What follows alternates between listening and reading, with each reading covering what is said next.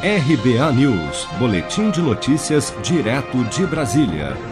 Tem sido grande a pressão para autorizar o governo a fazer despesas fora da regra que proíbe gastos acima da inflação do ano anterior, o chamado teto de gastos. Na opinião de alguns parlamentares, programas de forte apelo popular como o Pro Brasil de Obras Públicas e principalmente o Renda Brasil, pensado para substituir o Bolsa Família, não cabem no teto de gastos em face dos fortes impactos causados pela pandemia no orçamento da União.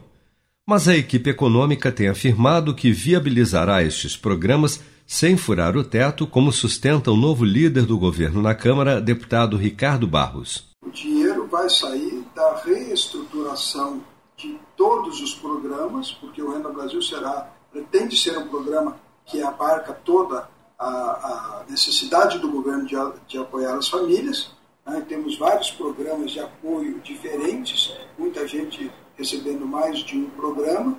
Então, haverá uma organização da ação social do governo num programa único e haverá também, obviamente, uma repriorização de, de necessidades. O presidente Bolsonaro tem compromisso com os mais humildes. Ele vai priorizar recursos para esse programa que eventualmente sairão de outras ações de governo.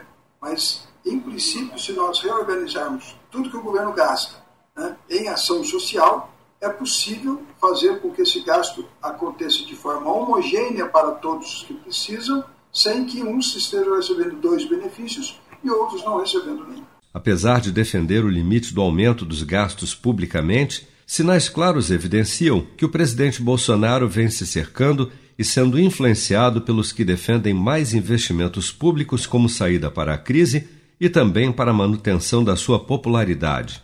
O primeiro deles ocorreu na manhã desta segunda-feira, quando, segundo revelam fontes do governo, o presidente cobrou internamente a aliados que o ministro da Economia Paulo Guedes seja menos inflexível e intransigente no que diz respeito ao controle dos gastos.